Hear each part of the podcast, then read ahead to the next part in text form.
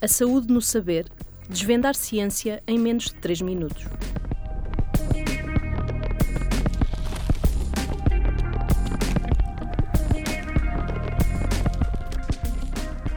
Dormir é uma perda de tempo?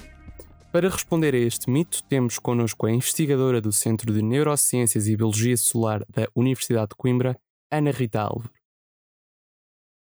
Ora, o sono é uma função uh, essencial e básica a todos os seres vivos e uh, nós passamos cerca de um terço da nossa vida a dormir e por isso, uh, só por, por esse tempo que nós despendemos, um, ehm, não, não, não, não poderá ser uma perda de tempo. É, é de facto essencial para crianças e adultos, para o desenvolvimento e bem-estar da criança e assim, bem como do adulto, e deve ser respeitado no sentido de poder um, ehm, dar eh, todas as condições para o, o bem-estar do, do, nosso organismo. Uh, no entanto, é ainda muito desvalorizado o sono e tentamos sempre fazer mais atividades, aproveitar ao máximo o nosso dia para fazer um maior número de, de,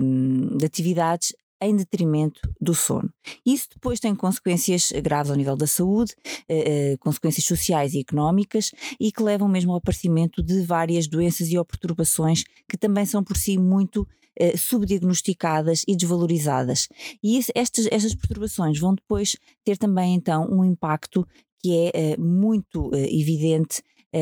no caso das crianças, no seu desenvolvimento, no seu bem-estar, na sua aprendizagem, e no caso dos adultos, uh, ao nível de, da memória,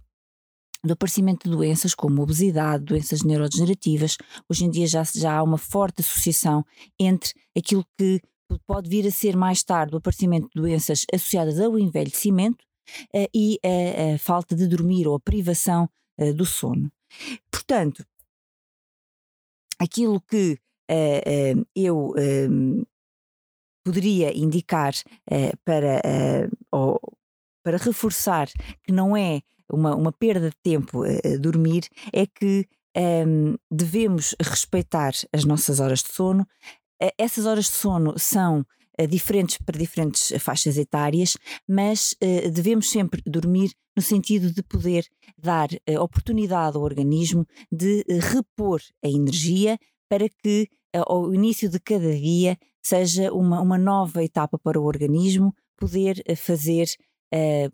cumprir as suas funções básicas, essenciais uh, ao nosso bem-estar, de forma a que um, possamos ser, uh, ser saudáveis, na medida em que o sono de facto é sendo reparador, vai permitir que todas as outras funções também funcionem eh, passando a redundância, eh, de, maneira ehm, eh, mais saudável e, e regular. Uma iniciativa do Centro de Neurociências e Biologia Celular da UC, em parceria com a Rádio Universidade de Coimbra.